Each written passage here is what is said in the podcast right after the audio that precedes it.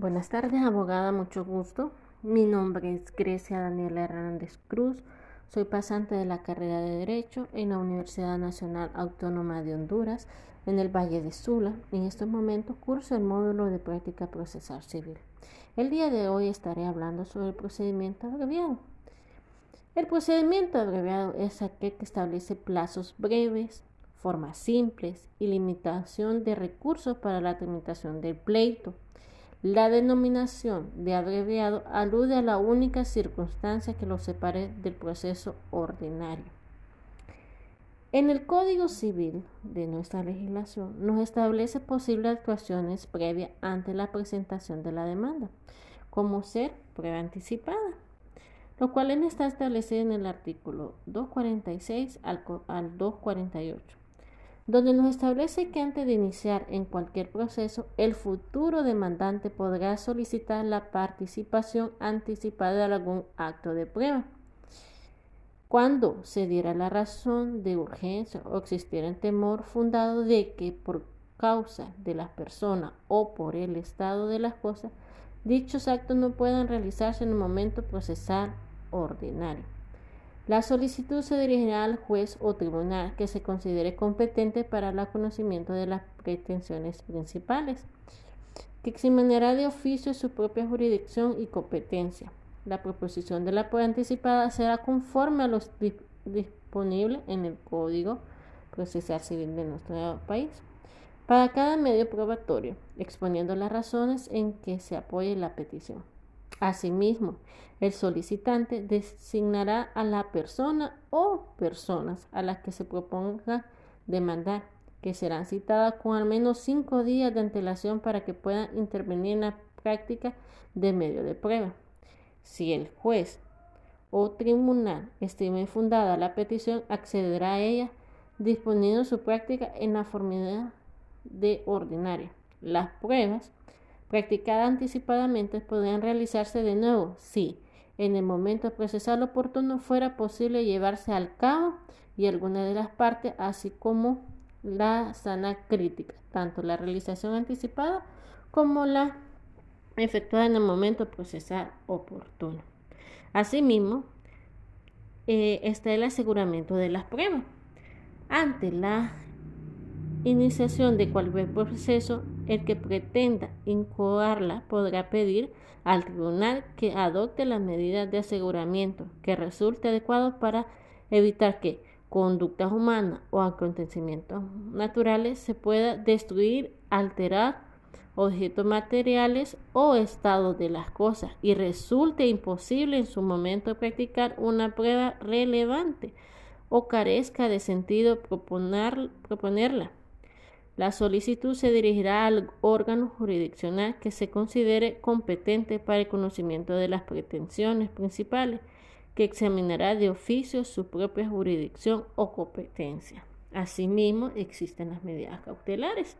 Las medidas cautelares se puedan solicitar y adoptar en cualquier estado del proceso e incluso antes de haberse iniciado. En este último, las medidas cautelares caducarán del pleno derecho si no se presenta en la demanda dentro de los 10 días siguientes, condenándose a tal caso a la petición del pago de todos los gastos del proceso y de los daños y perjuicios causados. Asimismo están las cuestiones preliminares.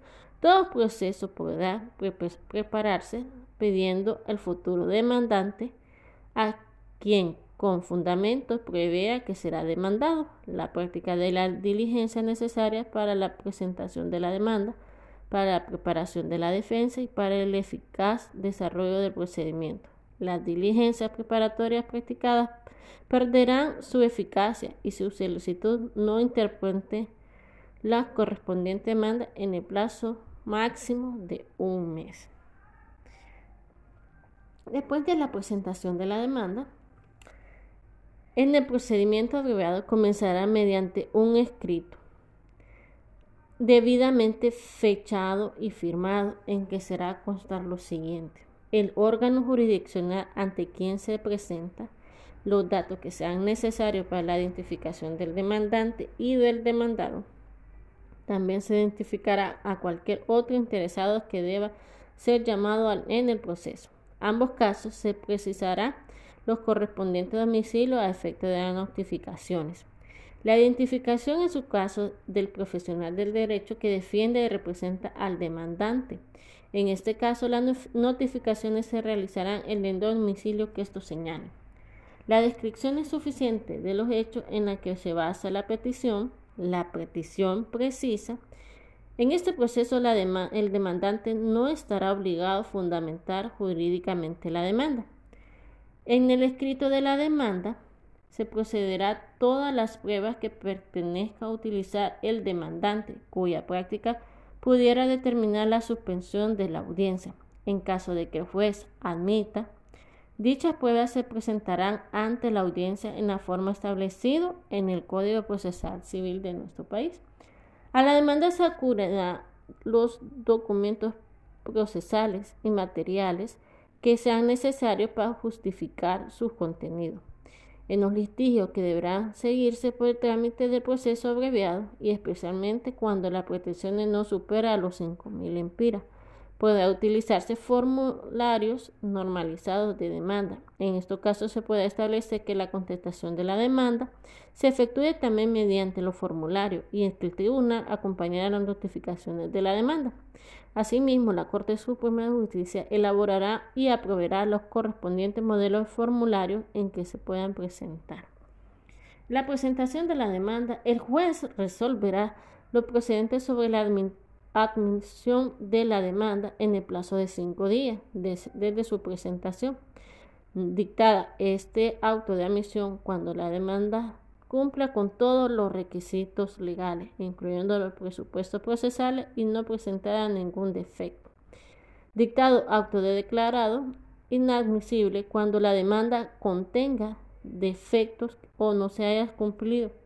Si el juez precisa que la demanda tiene defecto y no se cumple por presupuestos procesales subsanables, se le notificará al demandante para que la subsane en el plazo de cinco días transcurrido dicho plazo sin que el demandante haya procedido a la subsanación, ordenará el archivo de la actuación. En caso contrario, dictará auto de admisión de la demanda, presupuestos procesales que sean insubsanables. Una vez admitida la demanda, la situación a las partes en el auto de admisión de la demanda se señalará fecha, día y hora para la celebración de la audiencia que se comunicará a los demandantes mediante citación. Igualmente se procederá respecto al demandado, adjudicándose en este caso a la citación las copias de la demanda y sus documentos. En todas las citaciones se advierte a las partes que deberán asistir a la audiencia con todas las pruebas pertinentes utilizadas. Entre la citación y la celebración de la audiencia habrá un medidor, un mínimo de 10 días y un máximo de 20 días desde la citación de las partes y establece la fecha y la hora en que se celebra la audiencia. En estos casos, ¿qué pasará si hay incomparecencia de las partes? La incomparecencia injustificada del demandante a la audiencia determinará que se le detenga por desistido en su demanda, con imposición de las costas causadas. Además, si la solicitud del demandado comparecido pueda ser condenado a pagar los daños y perjuicios sufridos y que logre justificar. El desentimiento regulado en el punto anterior no será efecto cuando el demandado alegue interés legítimo en continuar el proceso hasta el dictado de la sentencia sobre el fondo. La incomparecencia de la demandado no impedirá la celebración de la audiencia. En las respectivas citaciones para la audiencia se advierte a las partes sobre los efectos que producirá su incomparecencia.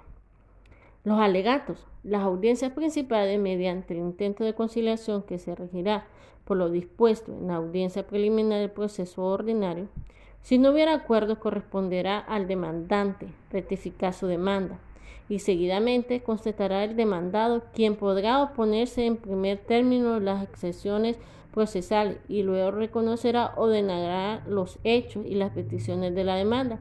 En último lugar, si el caso expondrá su demanda, convencional.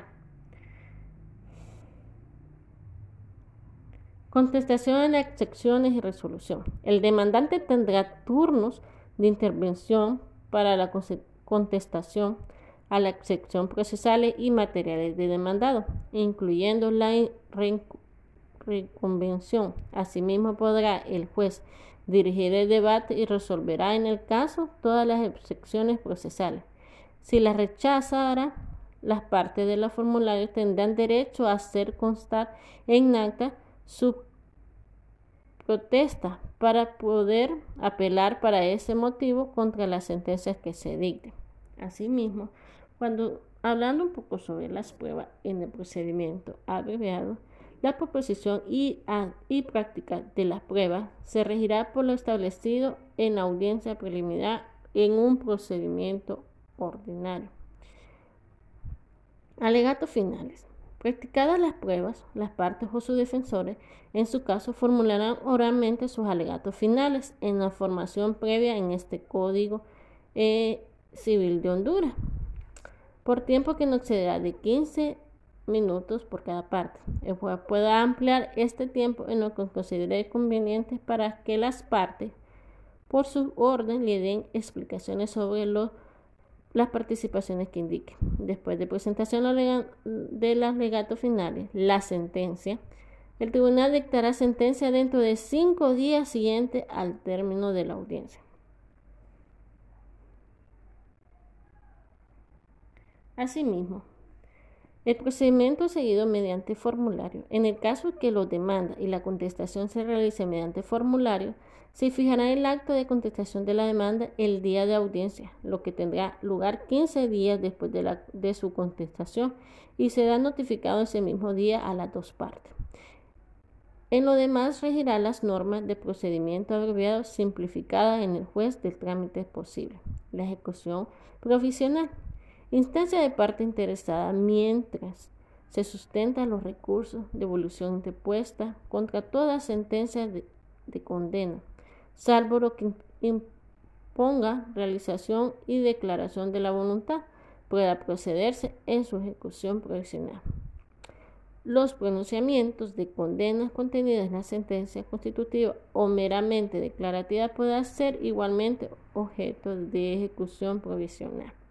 Las sentencias extranjeras no haya alcanzado firmeza se podrá ejecutar previamente cuando así lo disponga en el tratado internacional aplicable a los cinco días después de la presentación de la demanda y se pueda presentar los recursos de reposición, salvo que la resolución impugnada fuera dictada en forma oral y en una audiencia.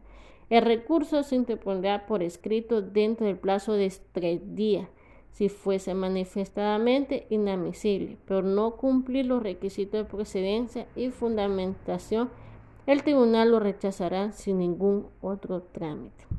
Esta fue mi pequeña aportación sobre el procedimiento abreviado en nuestra legislación hondureña.